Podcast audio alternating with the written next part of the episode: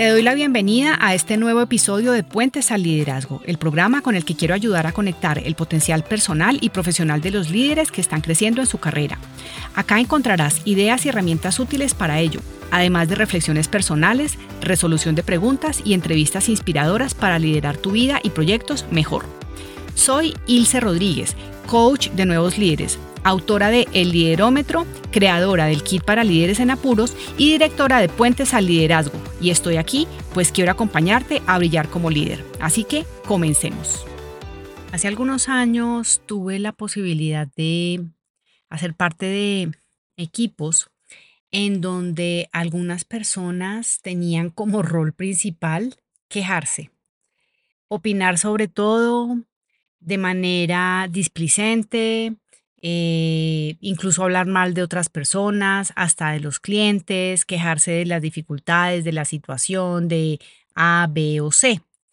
Y si esto te resulta familiar, este episodio es para ti, porque si eres líder y estás lidiando con una situación en donde hay queja continua en el contexto del cual tú eh, eres el responsable, pues finalmente es algo que te puede llegar a generar frustración, pero más que frustración, la invitación que te quiero hacer el día de hoy es a que tomes acción con estas ideas que te voy a dar.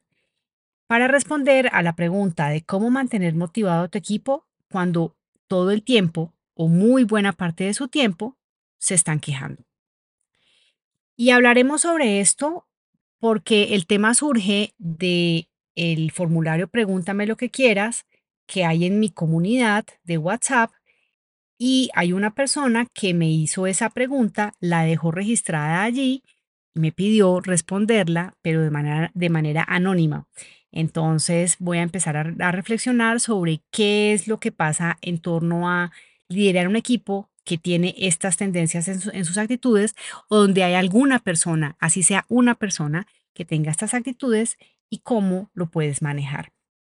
Porque ciertamente es una situación que puede ser frustrante para ti como líder y que además te puede llevar incluso a sentirte mm, abrumado, a entrar en una conversación eh, de desesperanza, de creer que si realmente todo esto que, que estás haciendo como líder vale la pena y incluso puede llegar a desmotivarte. Y te quiero invitar a que pienses que una situación como esta de queja continua y de cuestionamiento continuo en, un equipo de trabajo no solamente te puede, te puede afectar a ti como líder, sino que permea en los otros miembros del equipo. Y es tu responsabilidad mantener la salud del equipo. Y cuando hablo de salud, me refiero a salud de tipo emocional, seguridad psicológica y buen ambiente de trabajo. La queja es una forma de expresión de las emociones y puede ser una señal de que algo no está del todo bien. Por lo tanto, si en el equipo que tú lideras o en el contexto del cual de alguna manera tú tienes la capacidad de observar eso para hacer algo con esa información, debes no dejarlo pasar de largo, sino hacer algo al respecto. Porque esto es un indicador. La queja, las personas no se quejan porque sí.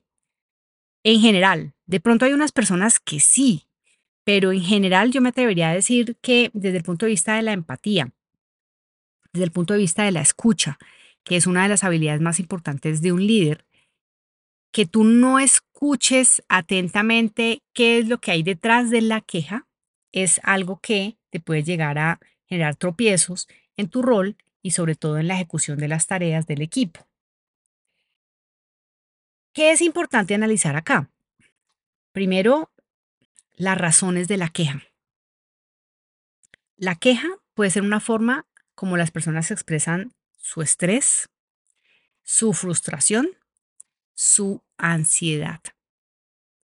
Entonces, fíjate que aquí hay tres palabras que son muy potentes. Frustración, estrés o ansiedad. Que puede ser por temas estrictamente laborales o no. Y es ahí donde tú como líder debes tener como esa capacidad de ver un poco más allá de lo que ellos están viendo para que puedas entrar a indagar y sobre todo atender eso que puede ser una fuente de frustración, estrés o ansiedad. Y otra arista que puede tener la queja es que en el fondo puede llegar a ser una forma de estar buscando apoyo, de que las personas estén pidiendo ayuda, que se estén desahogando porque hay algo que los tiene saturados. Entonces fíjate que el tema de la queja no es solamente las palabras de queja como tal, sino las razones subyacentes de la queja. Y esto es lo que yo te quiero invitar a que estés muy atento, porque si te quedas netamente en la expresión verbal, pues eso va a ser una mirada un poco obtusa de la situación. Y acá estoy siendo un poco dramática, pero también para responder al dramatismo de la pregunta, porque la pregunta que me dejaron en el formulario es cuando todo el tiempo se quejan. Y si todo el tiempo se quejan, es porque hay algo que está pasando allí. Y que tú, como líder del equipo, debes procurar entender identificar qué es. Ahora bien, no solamente pueden darse estas dos situaciones, sino que hay una tercera que también incluso es importante que tú mires y que estés atento, porque la queja en algunos casos también puede ser una forma de manipulación para obtener algo. Entonces, ahí está tu capacidad de ver más allá de lo evidente, para tomar decisiones, para definir cursos de acción y para tener conversaciones. Dicho esto, voy a pasar a compartirte algunas ideas que puedes aplicar para abordar una situación como la descrita en la pregunta, es decir, un equipo que todo el tiempo, y aquí voy a poner yo entre comillas, todo el tiempo se queja. ¿Cómo puedes y deberías abordar esto? Lo primero es que no, no evadas la situación, no te hagas el de la vista gorda. ¿Por qué? Porque la persona que esté tomando la actitud de queja va a, cada vez acrecentar más eso si tú lo ignoras. Y además, quien no esté en esa actitud, pero haga parte del equipo y vea que hay una queja continua y que tú no haces nada, también se va a desmotivar y va a perder confianza en ti como líder. Entonces, lo primero es, para abordar la situación, no te hagas el de la vista gorda. No hagas de cuenta que eso no está, que, que eso no está ocurriendo. Y entonces, cuando ya no te haces el de la vista gorda, lo primero que debes hacer es escuchar a los miembros de tu equipo con atención y empatía. ¿Para qué? Para intentar comprender las razones de su queja, pero no comprender las razones superficiales, porque puede que incluso las razones superficiales, cuando las expresen desde las palabras, salgan con esa carga emocional fuerte de molestia, rabia, frustración. Tu rol acá, y por eso es que es tan importante, yo siempre hablo de la importancia de la comunicación basada en la escucha y en las preguntas, porque ahí lo que debes hacer para poder comprender las verdaderas razones de la queja es hacer preguntas, indagar, preguntar profundizar. Y una vez entiendas la situación, entonces lo que corresponde es que empieces a buscar soluciones. No que te hagas el de la vista gorda con eso que ya escuchaste, como que, ah, ya estuvimos acá conversando, hubo un ejercicio de desahogo, de catarsis o de transmisión de memorial de agravios. Eso yo lo vivía muchas veces en mis anteriores roles corporativos. Era la reunión del memorial de agravios. Como mucho el líder tomaba nota y no pasaba nada. Ahí sí que estás tú alimentando las razones subyacentes. Si tú, hicieras, si tú hicieras eso, realmente estás, estarías alimentando las razones subyacentes por las cuales las personas se quejan. Porque cuando se escucha a alguien pero no ocurre nada, se pierde credibilidad. Entonces, lo importante acá es que tú empieces a analizar esa información que estás recibiendo, porque estás preguntando, porque estás indagando, porque estás escuchando a tu gente, y mires qué puedes hacer. Tanto desde caminos y decisiones que estén directamente bajo tu marco de actuación o incluso si para ti eso es importante, llevarlo a otras instancias, escalar el tema y poder hacer algo para que las cosas que están generando esa queja, esa frustración, ese estrés, esa ansiedad, puedan cambiar. Y puede que, siendo realistas, no se pueda cambiar radicalmente ni en el 100% de la situación, pero con que puedan darse pequeños cambios evidentes, tú podrás ganar credibilidad, te podrás empezar a ganar mayor confianza de las personas de tu equipo y verán que tú eres una persona confiable. Ahora, cuando esta situación de una, de una queja continua por parte de los coequiperos o de los compañeros de trabajo genera agobio y hace que te sientas abrumado, te voy a dar unos tips prácticos para que tú puedas gestionar esa situación en lo que tiene que ver contigo. Porque muchas veces cuando estamos enfrentando este tipo de situaciones solemos poner el foco en lo que el otro está diciendo, en lo molesto de la situación, en el ruido, en el run run que se está generando y cómo eso se está aumentando. Pero si te fijas, eso, esos últimos puntos que te acabo de describir son temas que están afuera de ti. La expresión del otro, el run run, el ruido, lo que está pasando en el contexto, eso está fuera de ti. Y de, de ti depende que si tú cambias algo internamente en tu forma de proceder y de observar frente a esa situación, pues eh, seguramente vas a poder propender porque es eh, la misma cambia. Entonces acá te voy a dar tres tips prácticos si te sientes abrumado en una situación como la anteriormente descrita para que puedas escoger uno o los tres o varios que te puedan servir. La primera idea práctica es que pongas tu mente en encontrar las soluciones. No te quedes en los problemas. Porque lo más fácil es dejarse atrapar por la negatividad de la queja. Sin embargo, para ti como líder, y no solamente como líder, sino para ti como persona, para que procures tu propia tranquilidad y tu propio bienestar, lo más importante es centrarte primero en qué puedes hacer para aportar soluciones y mejorar la situación.